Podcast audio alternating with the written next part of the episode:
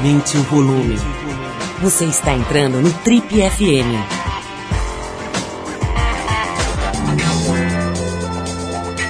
Oi, eu sou o Paulo Lima e a gente está começando mais um Trip FM, o talk show da revista Trip. São 33 anos de entrevistas, reflexão e boa música. Trip FM de hoje vai falar sobre duas coisas importantíssimas: mulheres e ciência. A gente vai falar de saúde, de medicina e de várias aplicações da ciência na voz de uma mulher. Mais do que isso é sobre como usar a sua aptidão, suas habilidades, seus privilégios, inclusive, em serviço do coletivo.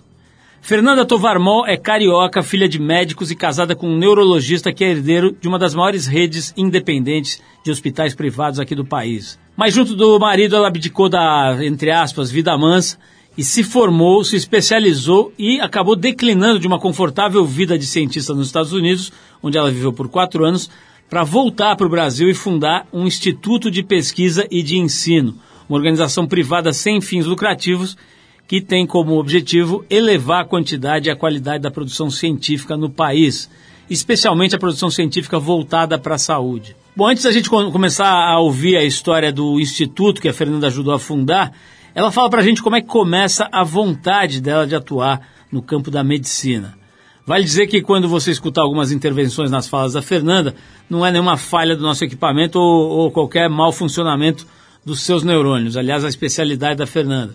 Mas na verdade é o nosso repórter, o Denis Russo, que fez essa entrevista para as páginas negras da revista Trip desse mês e a gente separa aqui os highlights, os melhores momentos para que você possa curtir via áudio. Então, meu pai e minha mãe são médicos, meu pai é pediatra, meu pai é também de Campo Grande, crescido em Campo Grande, então a família toda do meu pai é de Campo Grande. E, e eu acho que é claro que a ligação com a medicina vem de casa, né?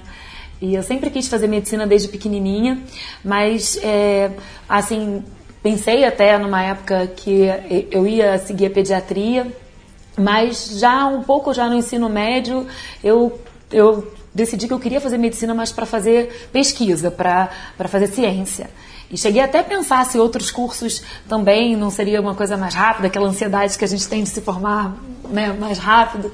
Mas aí eu decidi que não, que eu queria fazer medicina mesmo.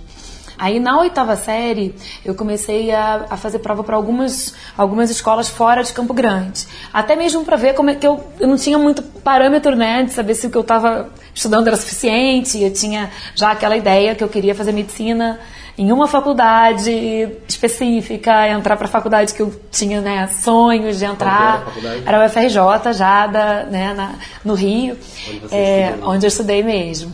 Então, e que tinha já esse viés de pesquisa, então já tinha essa noção de que tinha essa oportunidade de fazer pesquisa. Claro, em São Paulo tinha, tem várias outras. Naquela época a gente tinha a questão de fazer vestibular para para cada universidade, né? Então eu sabia que não dava para fazer vestibular para Rio São Paulo, muitas coincidiam. Cheguei a fazer para Unicamp, quase vim para Unicamp, mas aí acabei decidindo ficar na UFRJ mesmo.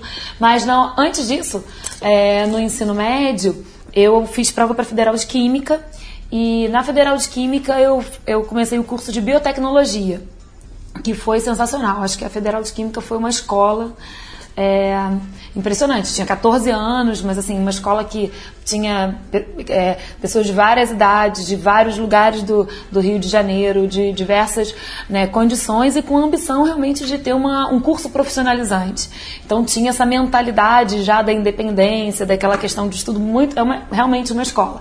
Só que demorava mais, né? Eram cinco anos de formação. Mas também aí movido um pouco pela ansiedade, eu acabei, eu não tinha muita certeza se eu queria ficar os cinco anos. Eu fiquei com medo de estar perdendo tempo. Eu queria fazer vestibular com 17, aquela loucura.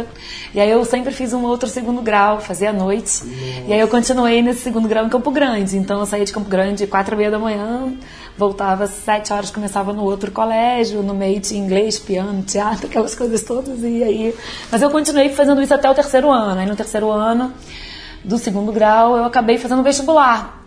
E aí como eu entrei para a faculdade que eu queria, eu acabei não me formando, na verdade, em biotecnologia, né? Eu não tenho o título de, de técnica, digamos, porque eu acabei entrando para a faculdade logo.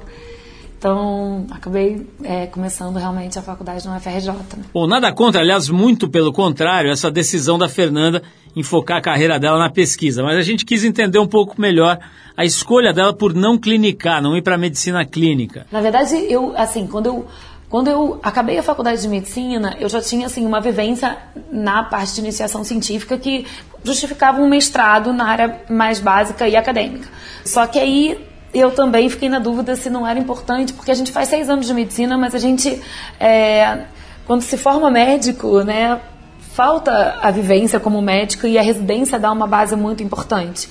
Né? Então, acredito, na época, eu acreditei que era fundamental também fazer a residência. Então, eu fiz a residência na área de radiologia junto com o meu mestrado. Então, fiz o mestrado em dois anos, mas concomitante, eu fiz três anos de radiologia na mesma universidade. Né? Então, eu fazia a residência de radiologia e defendi o mestrado. Então, eu, depois de fazer três anos de residência, ainda na residência, a gente começa já a atuar né, na área. Então, fiz, trabalhei com ultrassom, né, com ressonância magnética, já voltando um pouco mais para a área de, de, de, neuroimagem, mas é, logo depois eu também já comecei o doutorado, e aí quando eu comecei o doutorado tive a oportunidade de aplicar para um pós-doc fora, e aí, quando eu fui para o pós-doc fora, fiquei só focada em pesquisa. Mas aí eu já trabalhava na área de imagem, pesquisa em imagem, utilizando as técnicas que eu pude aprender né, na minha residência em radiologia, mas obviamente ligado também ao meu background, que tinha sido em neurodesenvolvimento, né? E eu utilizava então essas técnicas de ressonância magnética para estudar plasticidade cerebral ou outras patologias. Bom, já deu para ver que o negócio da Fernanda, decididamente, a vocação dela é estudar, mas fazer um pós-doutorado aos 27 anos, e quem é da área acadêmica vai entender melhor o que eu quero dizer, é bastante incomum. É a dificuldade de, de não dizer, de dizer não. Eu, não. eu, tenho uma dificuldade muito grande de dizer não. E eu tenho uma, uma, uma eu tenho eu sou agitada, eu sou, é, tenho energia. E aí as oportunidades iam aparecendo e eu ia abraçando. É, foi um pouco isso. É, no caso do pós-doc, não. No caso do pós-doc foi, obviamente eu corri atrás de uma oportunidade, mas teve uma questão familiar. Eu, no meio da residência, eu tive meu primeiro filho, eu já era casada, né? eu casei assim que eu me formei. Aí eu acabei a residência. Aí, nisso, quando eu entrei no doutorado, o Gito foi convidado para fazer o pós-doc no NIH. O Chico tinha um ano e meio, então, obviamente, tinha uma questão familiar de irmos todos, né? E eu impulsionei muito, assim, falei, não, você tem que ir, porque nessa época ainda, a questão de pesquisa clínica era ainda muito incipiente dentro da onde a gente tinha tanto, tanto acesso na universidade quanto fora. E na época para fazer pesquisa em imagem, né, a tecnologia que a gente tinha escolhido trabalhar e que já trabalhava, a gente não tinha acesso dentro da, da universidade. Então a gente sempre fez é, dentro da, da rede privada, né, que era ligada aos, aos hospitais, aos hospitais da, na época uma rede de, de laboratórios, né, de imagem, e a gente fazia isso nos horários vagos, então era o que a gente chamava de garagem, literalmente, porque é, tinha, dava laudo, tudo do dia a dia, né, mas as pesquisas eram finais de semana, é, sempre domingo, e ficava domingo o dia inteiro, ou então de madrugada, assim, muito desse, desse tipo de pesquisa. E, mas sempre teve um drive muito muito assim próprio, né, no caso do Gito de desenvolvimento, de tecnologia. A gente na época desenvolveu os próprios softwares de processamento de imagem. Isso muito impulsionado mesmo pelo fundador na época da rede, que é né, na época meu sogro, que sempre dizia que ele era um, ele é um pesquisador frustrado, mas que ele sempre na época chegou a publicar e tudo mais. Então tinha um diálogo, sabe? Tinha sempre uma, uma um apoio institucional para fazer o diferencial, né? Não focado simplesmente é, na produção ali do dia a dia, mas sim, sabe, saindo, indo um pouco além, indo busca, buscando realmente estar tá na, na fronteira, além até do Brasil, fazendo coisa que estava sendo desenvolvido lá fora. E, e, isso foi muito importante também quando a gente teve o suporte. Não, vai surgiu a oportunidade de ir para fora e fomos. Bom, a gente já volta com a nossa convidada de hoje, a Fernanda Tovar Mol, no Trip FM. Mas antes a gente vai de Beatles e Dr. Robert, que é do disco Revolver de 66. Bom, vamos de música e a gente já volta com o Trip FM, hoje falando sobre ciência, saúde e inovação, com Fernanda Tovar Mol, uma médica cientista que fundou o Instituto de Ciência no Brasil, coisa rara por aqui. Bring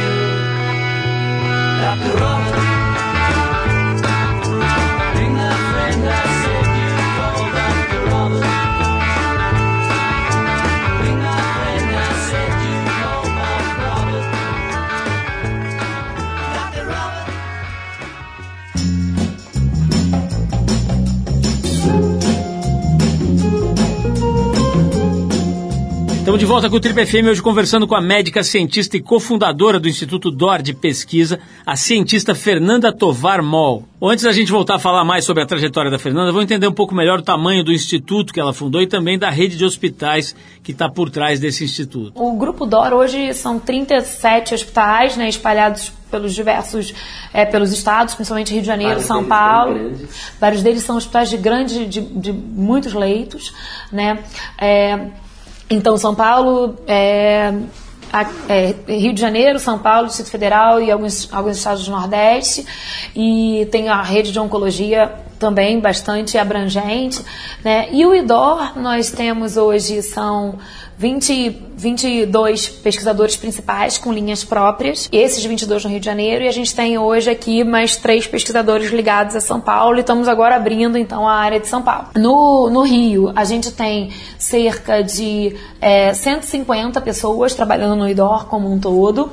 É, entre é, a gente tem 22 pesquisadores, tem cerca de 90 alunos de mestrado, doutorado e pós-doc ligados a várias parcerias. O IDOR tem um programa de doutorado próprio, estrito senso, que já tem 27 alunos de doutorado. A gente hoje tem 14 programas de residência médica no Rio e mais 5 programas de residência médica aqui em São Paulo. São mais de 300 é, é, residentes ou pós-graduandos né, na área de residência médica ou de formação é, especializada né, na área médica cerca de 250 acadêmicos ligados ao IDOR em treinamento de unidade de terapia intensiva e emergência. E, é, mas, é, e é isso tudo envolve coordenadores, preceptores, que também estão ligados a essa filosofia e a esse braço de ensino do IDOR. Né? É, e no Rio, né, a gente em 2017 é, recebeu a visita do MEC. A gente também é, então, uma faculdade hoje de ciências médicas e cresce no, no Rio para o campus que a, a Reddor comprou um, um antigo, a antigo Hospital da Beneficência Portuguesa da Glória. E ele, o hospital já está em reforma, pra, e aí toda a parte da frente vai ser uma parte é, que é a parte tombada e tudo, então vai ser a parte que a gente expandiria o IDOR né, e também o projeto de, de graduação é, lá. Nesse próximo trecho, a Fernanda conta um pouco mais sobre as principais áreas de pesquisa que o Instituto DOR é, foca. A gente tem hoje é, grandes áreas, cinco grandes áreas de pesquisa no IDOR. Né? A neurociência, que sem dúvida hoje tem a maior parte, tem a nossa maior representatividade em termos de número de pesquisadores né, focados numa área. Terapia intensiva, que também é uma área bastante abrangente do ponto de vista de é, leque de projetos, né, digamos assim, e de atuação dessa área, desde a área de pesquisa também básica, né, com biomarcadores nessa área de pacientes críticos, até mesmo estudos de, de economia da saúde ou custo-efetividade. A área de medicina interna, que é toda a área que está ligada à patologia, pneumologia, né, uma área bastante também, tanto ambulatorial quanto hospitalar. A área de oncologia, que é uma área mais recente, mas que vem aí crescendo junto com o crescimento da própria rede DOR, né, com a, com a própria oncologia DOR ligada, e uma área de pediatria, que é uma área também é, bastante, é, também uma área mais jovem, mas também bastante atuante hoje em dia dentro de diversos, tanto do Rio quanto em São Paulo. Né? E além da área de pesquisa, a gente tem as áreas de ensino, né, que também foram crescendo aí ao longo desses últimos 10 anos. Né? Bom, agora a pergunta é a seguinte: qual será o principal impacto que a Fernanda quer causar na ciência brasileira? Olha, eu acho que eu espero que o IDOR tenha é, um impacto de realmente produzir é, é, ciência de ponta né? Em, obviamente em parcerias e não em todas as áreas, mas nas áreas que a gente se propõe a fazer, fazer realmente ciência de ponta. Como eu também acho que a gente se propõe a formar profissionais que tenham uma visão é, diferente. Né? Então eu disse no início que a gente teve um primeiro é, foco em pesquisa, porque a gente acredita que a pesquisa seja um pilar e necessário né, para que a gente tenha a formação do profissional, e eu estou falando muito mais aí da área de saúde, né, é, diferenciada. Né? As grandes instituições formadoras né, de profissionais no mundo todo, elas também têm a pesquisa como um grande pilar. A gente forma né, um, profissional que é um profissional é, que, que tem um drive né, em tentar aplicar o seu conhecimento também em descobertas. Claro, não são todos, eu não estou dizendo que a gente vai sempre formar pesquisadores. Nem pode ser, eu acho que a gente tem que ter um mix mesmo. Mas o fato de estar sendo exposto a isso e ter isso na instituição, isso é muito importante. Né? E a gente acredita que é, para uma instituição também que hoje tem é, várias carreiras de residência médica, tem os acadêmicos né, da graduação de medicina e hoje se propõe a formar uma faculdade de medicina, o IDOR hoje já é uma faculdade de ciências médicas, a gente precisa ter a pesquisa como um grande pilar dessa instituição. Né? Para, de novo, a gente está é, construindo o conhecimento, não só aplicando o conhecimento. Claro que a gente vai trazer muita coisa que está sendo feito por outras instituições, mas tendo ali também, esse, essa chama tem que estar tá acesa, sabe? A gente tem que ter isso. Então, isso é o que eu acredito e eu espero que a gente consiga manter isso. Né? E hoje também no, na esfera de inovação. A inovação tem sido um estímulo muito grande né, no Brasil e no mundo, e a gente está aprendendo, na verdade, como, como estruturar essa área e está fazendo também de uma forma que a gente acredita que seja é, literalmente inovadora né, dentro da instituição. Bom, a gente aproveitou esse entusiasmo da Fernanda para perguntar como ela, que está à frente de uma organização privada de pesquisa e de ensino, está vendo a situação das instituições, das instituições de ensino públicas, como por exemplo a UFRJ, a Universidade Federal lá do Rio de Janeiro, onde ela se formou e onde ela inclusive dá aulas atualmente? Bom, é, boa pergunta, né? Esse dilema ele vem, na verdade, fazendo parte da minha vida há alguns anos, né? Eu também sou professora da UFRJ, eu estou é, ligada à instituição desde 94, saí para fazer o pós-doc, mas voltei. Na verdade, é, a gente criou assim alguns mecanismos né e, e é, parcerias que hoje eu digo até que no caso porque eu pesquiso nem tanto mas não é a realidade da maior parte dos pesquisadores dentro da UFRJ né? Dentro da UFRJ, eu sou ligada ao Instituto de Ciências Biomédicas. Né? A maior parte das minhas pesquisas elas acontecem em humanos, em, em tecnologias que, por parcerias, eu tive acesso. E aí vem a importância grande da parceria com o Instituto Dora. Então, sempre a gente teve uma parceria que foi uma parceria muito, muito transparente, que ambas as instituições acabam ganhando. Né? E, por outro lado, lá dentro da UFRJ também, há, desde 2009, eu venho trabalhando com um grupo que montou uma sede de pesquisa em pequenos animais ligados à imagem. Então também eu pude dar de alguma forma uma contribuição do que eu tinha em termos da minha vivência né, em, em imagem em humanos, mas transferindo agora para o setor de pequenos animais. E o Senabia, o Centro Nacional de Biologia Estrutural e Bioimagem dentro da UFRJ, é um centro de referência nacional em que, tem, que se propõe a fazer imagens desde o nível molecular até o indivíduo vivo, é, no caso pequenos animais. Então lá a gente também tem ressonância, é, PET, SPECT, CT e outras tecnologias que mimetizam que a gente tem tecnologias muito semelhantes aos, que eu, aos pacientes que eu investigo hoje no IDOR. Então, o IDOR também é parceiro do Senabia, o Senabia é parceiro do IDOR e a gente tem, na verdade, abre muito o leque de oportunidades para ambas as instituições. Então é duro, mas eu acho que a saída é a saída que a gente sabe que é uma questão que vai além da própria UFRJ. A gente tem uma crise né, nacional, o Rio de Janeiro em particular talvez um pouco mais afetado, mas a ciência ela é construída com parcerias. Eu não acredito né, que nenhuma instituição ela seja ela sozinha, né? Ela, ela quer dizer, ela, claro que vai fazer muito sozinho, mas se, se nós pudermos né, fazer parcerias, sejam elas público-públicas, privado-privado ou público-privadas, a gente consegue otimizar muitos recursos que são investidos em diversos setores na ciência e a gente consegue encontrar nichos para parcerias que vão fazer diferença, não só no cenário nacional, mas também no cenário internacional. Então eu vejo que que é isso. Se por um lado a gente tem realmente esses problemas todos, a gente também consegue com as parcerias minimizar ou dar oportunidades a ambos. Entendeu? A UFRJ vai ser sempre uma grande instituição no Rio de Janeiro, formadora de grandes é, profissionais, como as outras universidades públicas são. Eu acredito na manutenção da universidade pública, mas eu acredito também que é necessário novas iniciativas. E as iniciativas privadas, elas são necessárias para o país. Acho que também é importante que mais instituições tenham essa consciência de que é, é importante investir em ciência, é importante investir na formação profissional, que esse é um papel do governo, sim, mas também pode ser um papel de outras instituições não governamentais. Bom, a gente já volta com o nosso papo com a Fernanda, mas antes tem Lou Reed e Charlie's Girl, música do disco Coney Island Baby de 76. Bom, vamos de música e a gente já volta com o Trip FM, hoje falando sobre ciência, saúde e inovação com Fernanda Tovar Mol, uma médica cientista que fundou o Instituto de Ciência no Brasil, coisa rara por aqui.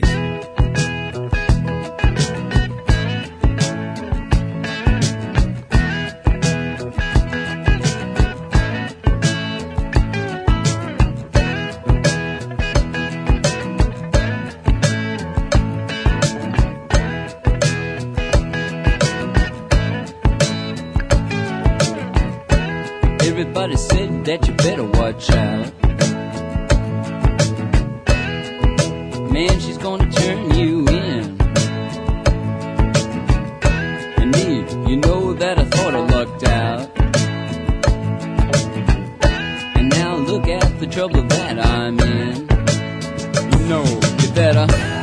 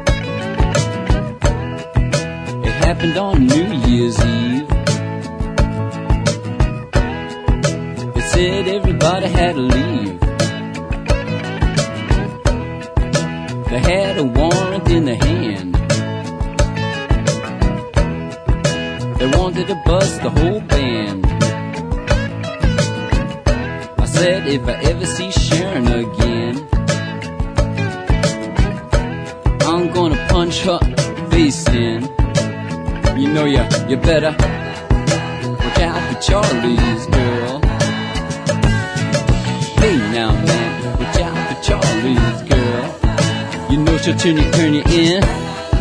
Watch out for Charlie's girl. Watch out for Charlie's girl. She'll turn you in, you better, huh? Watch out, you better. Watch out, you better. You better watch out, you better. You better watch out for.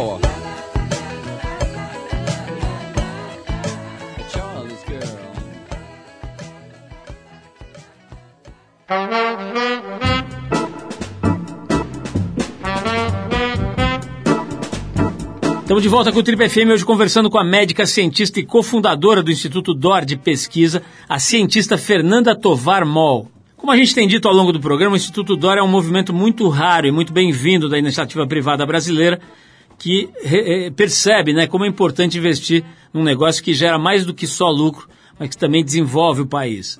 Nesse próximo trecho, a Fernanda conta por que ela e o marido, mesmo com a possibilidade de consolidar uma carreira como cientistas lá nos Estados Unidos, onde isso é muito mais fácil e remunera melhor, resolveram voltar para o Brasil e fundar esse instituto aqui. A gente bolou quando estava lá, muito com a parceria ainda da visão do meu próprio sogro, ajudando nessa, né, apoiando nessa ideia, e a gente volta para com a missão de, obviamente, a gente tinha um objetivo de fazer nossas, seguir nossas próprias carreiras científicas e de é, crescer, digamos assim, e se estabelecer como cientista numa área específica, cada um nas suas áreas, eu e o Gito, mas também de montar um instituto que fosse além das nossas próprias carreiras científicas. É um instituto de pesquisa e ensino é, privado sem fins lucrativos e que a gente pudesse, na verdade, ter essa estrutura, né? que a gente pudesse ter o foco realmente no desenvolvimento é, de é,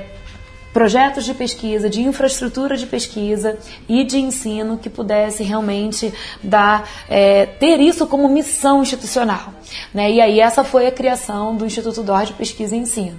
Isso também foi um divisor de águas, né? porque a gente sabia que a gente ia ter que também ter nosso tempo dedicado a estruturar né, a, a, o IDOR de maneira que outras pesquisas em outras áreas que também a gente julgava relevante, que, que, a gente sempre julgou né, na, na, época, no primeiro momento, algumas, e isso foi crescendo, né, também relevantes, é, que também pudessem ser desenvolvidas.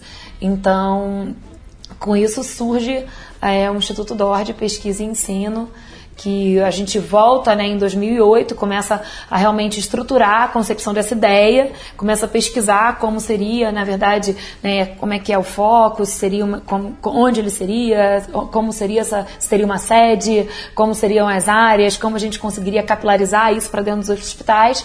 E em 2010 nasce o IDOR mesmo como uma instituição é, com CNPJ próprio, uma instituição sem fins lucrativos com uma missão específica de dar, então, de, de desenvolver pesquisa, ensino e inovação, principalmente na área da, da saúde, né? É, e além até da missão da, da própria rede DOR, que era mantenedora, né, que é ainda nossa principal mantenedora, mas com uma missão específica de contribuir para a ciência no Brasil como um todo. A gente está falando muito aqui dos louros, das conquistas, mas não foi exatamente simples colocar essa operação para rodar. Olha, é, a, na volta, obviamente, a gente teve. Foram muitas é, barreiras. Eu acho que a principal barreira foi, foi quebrar, vencer, realmente quebrar um paradigma, né? Mostrar que é, era possível, sim, genuinamente, com interesse é, de desenvolvimento de pesquisa e de ensino, se ter um investimento privado para que essa estrutura fosse construída. Né? Então, essas barreiras conceituais, até mesmo de dentro do nosso próprio corpo clínico, saber que era possível fazer pesquisa, sim, dentro é, da própria rede. Então, essa foi uma primeira barreira a ser vencida, convencer os nossos próprios pares né, de que isso era possível. É, e isso foi aos poucos, tá? Isso foi aos poucos.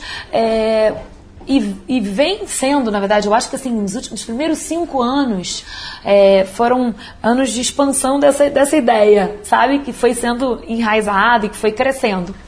Mas é, sempre com a, premissa, com a premissa de que a gente queria ter o foco na qualidade, agregar realmente parcerias que fossem verdadeiras. Né? A gente teve muito apoio de várias instituições e a gente foi, fez muitas parcerias com instituições, tanto privadas quanto públicas. Né? E a transparência com o FRJ desde o início, com a IFRJ, agora a gente tem convênio com a USP, com o Stanford, com, a gente tem, tem convênios institucionais e convênios que são de projetos específicos específicos, né?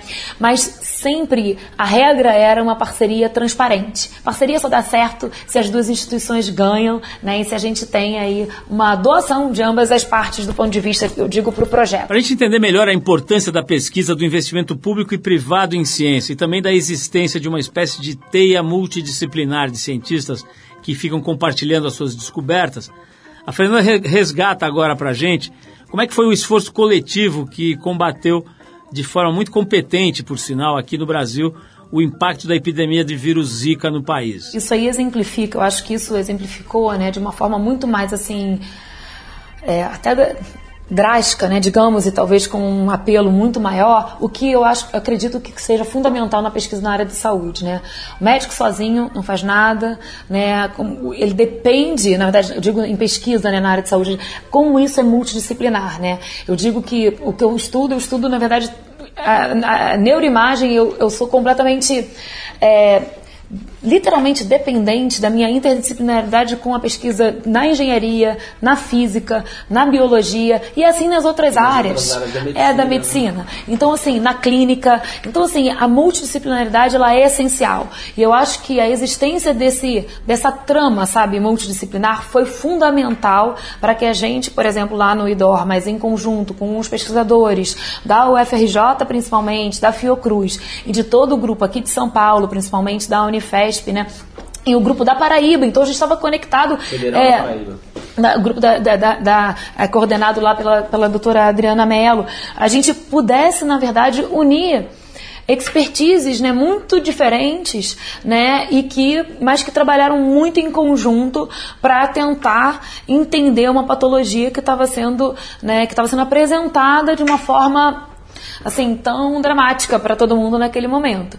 Então foi exatamente isso. Então foi o, o Stevens no laboratório, junto com o pessoal também do Amilcar, que é né, todo especialista, o laboratório que estuda anos vírus. Eu tinha a bagagem da neuroimagem em relação a estudo já de, de outras, de outra, né, é, malformação e, e outras é, patologias, é, conectada com um grupo de, com uma experiência em patologia fetal aqui e com o grupo da, da Adriana Mello. Então, essa rede, o IDOR tinha uma rede multidisciplinar e o Rio de Janeiro, essa rede já estava um pouco formada entre, a, entre as nossas colaborações.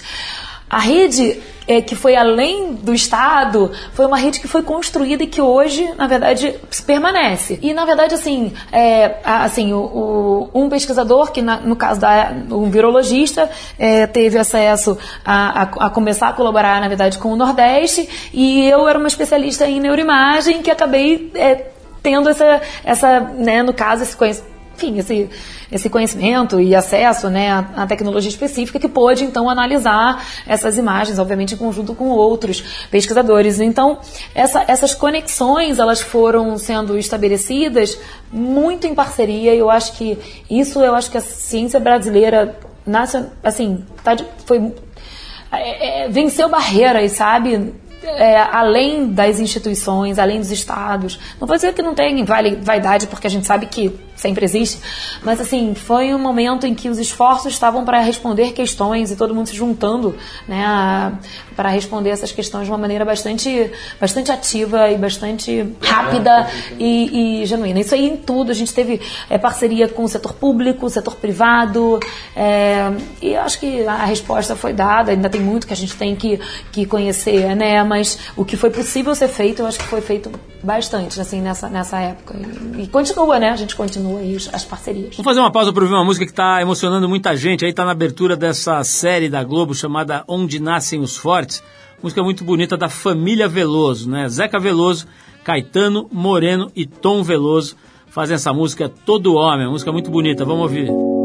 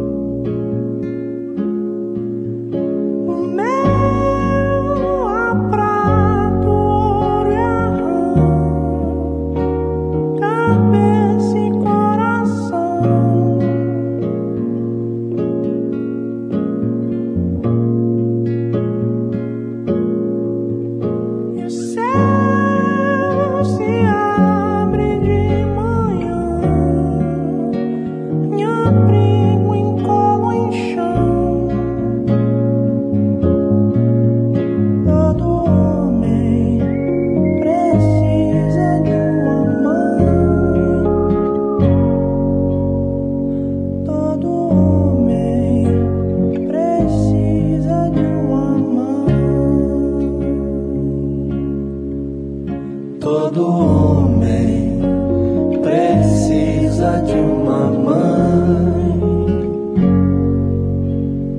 Todo homem precisa de uma mãe.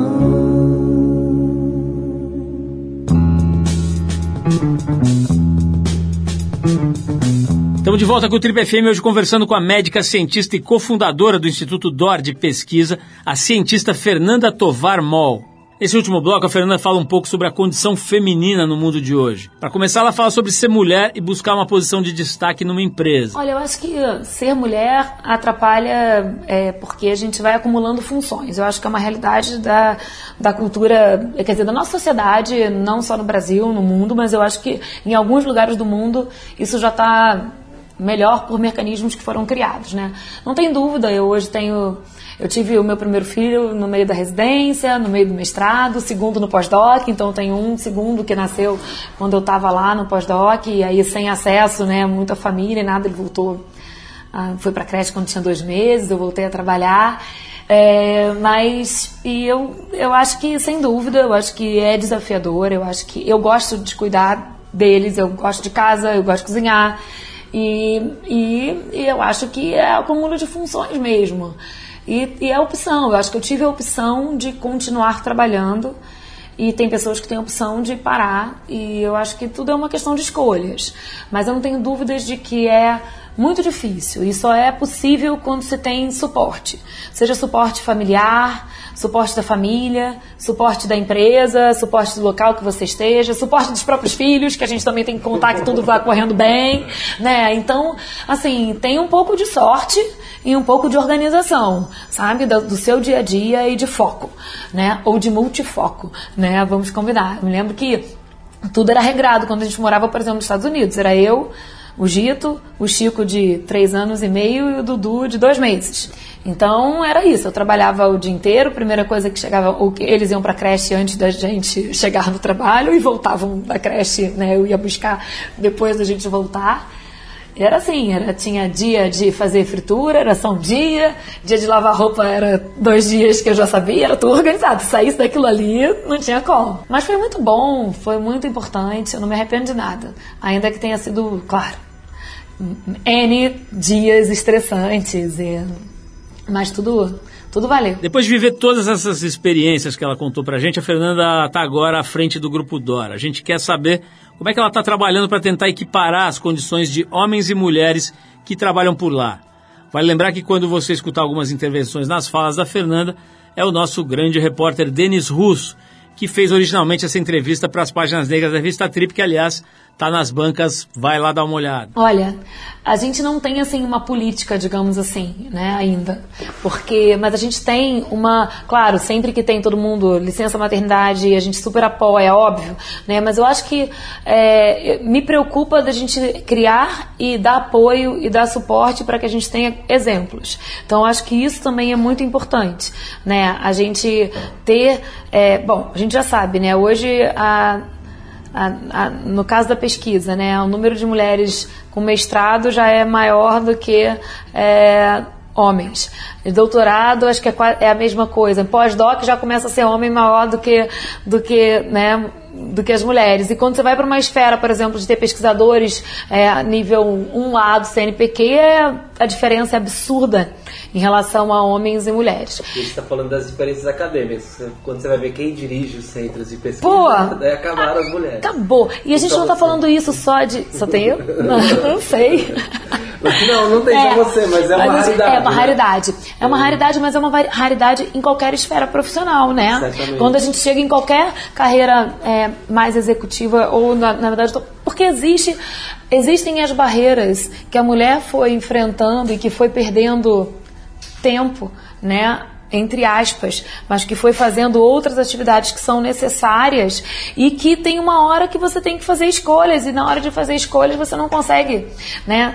É, às vezes é, é ter o mesmo reconhecimento ou produzir da mesma maneira, né? É muito cruel porque assim a sociedade continua, é, apesar da gente ter conquistado a possibilidade de chegar lá, tem muita coisa que continua é, e que eu acho que vai continuar sempre, sabe? Um pouco com uma função da mãe, não sei, não tem como. A gente, por exemplo, o período de amamentação, como vai ser feito? Não tem jeito, né? Tem uma coisa que é biológica também, né?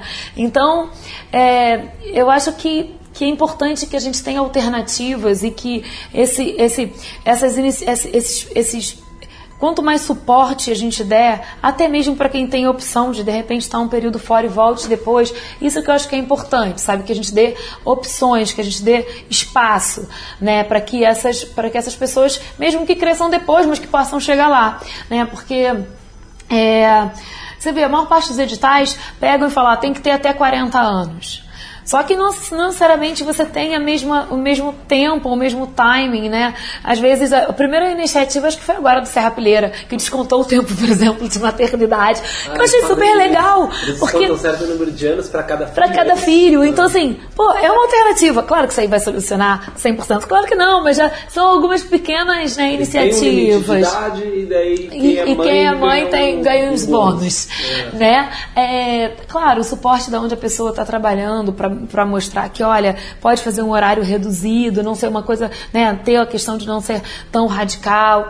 É, e aí também, obviamente, né, o suporte da família e da sociedade, né.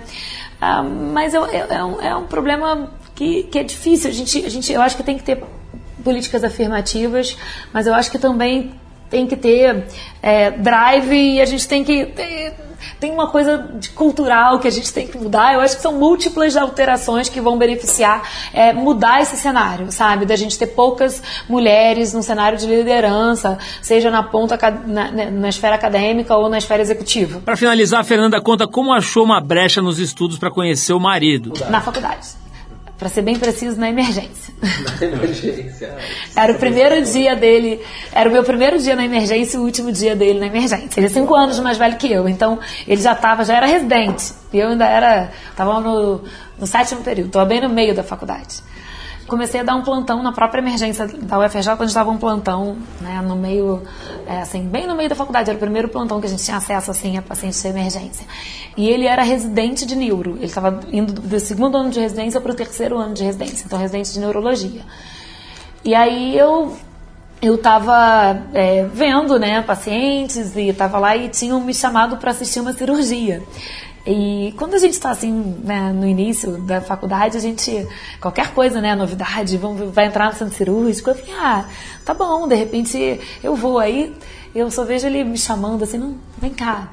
Aí eu falei assim, oi, tudo bem? Não, pois é, eu sou Jorge, eu sou residente de neurologia. Essa cirurgia que você vai assistir é uma cirurgia que você não vai aprender nada, é uma cirurgia que você não, não vai ter muito acesso, é uma cirurgia boba e tal. Fica aqui que tem muito paciente clínico, com bastante clínico, você vai aprender. Eu tenho paciente ali que eu vou. que eu, Você pode ver esse paciente comigo, vou, vou examinar agora, um paciente que tem uma clínica interessante. E aí foi assim. super romântico. Né? E aí, a partir daí, a gente, obviamente, se encontrava nas enfermarias e tal. E aí demorou. Isso aí foi tipo fevereiro que a gente se conheceu e a gente começou a namorar mesmo em maio. Bom, a gente agradece muito a Fernanda pela entrevista e lembra a você que se você quiser conhecer mais sobre a trajetória dela, é só ir na banca e pegar o seu exemplar da revista Trip desse mês, uma edição totalmente dedicada à ciência. Se depender da gente aqui, os cientistas serão os novos chefes, né? Os novos chefes serão os cientistas, os novos DJs serão os cientistas. Você pode também encontrar boa parte desse conteúdo no trip.com.br, além das nossas entrevistas aqui do Trip FM, durante mais de 15 anos foram arquivadas ali para você baixar. Tem também o aplicativo Go Read, através dele você pode ler a revista Trip inteira, vale a pena, você tem acesso a várias revistas boas e principalmente a nossa. Vamos fechar essa entrevista com Kings of Leon e Happy Alone, que é uma faixa do disco de estreia da banda chamado Youth and Young Manhood, de 2003. Vamos ouvir então Happy Alone.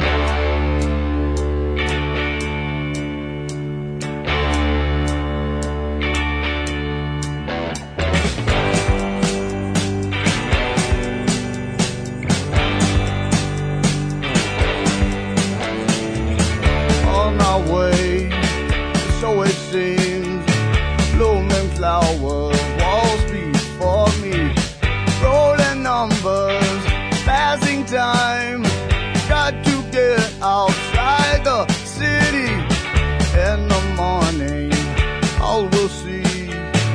else how crazy young love can be.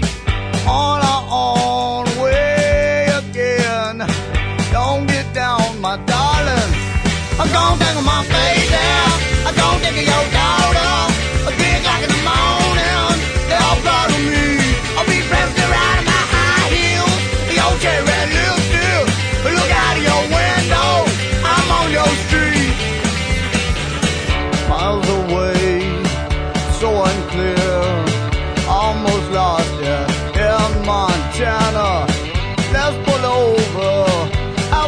I love to watch you when you're dancing.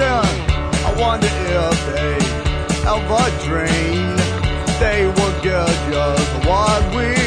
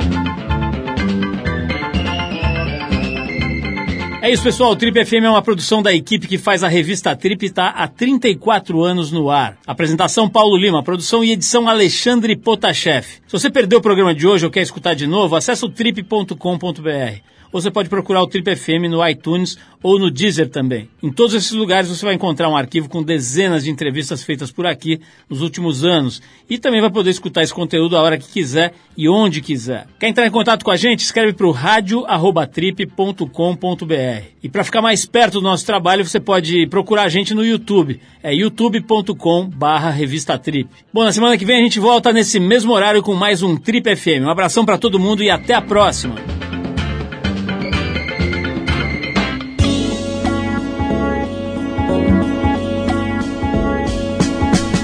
Você ouviu Trip FM.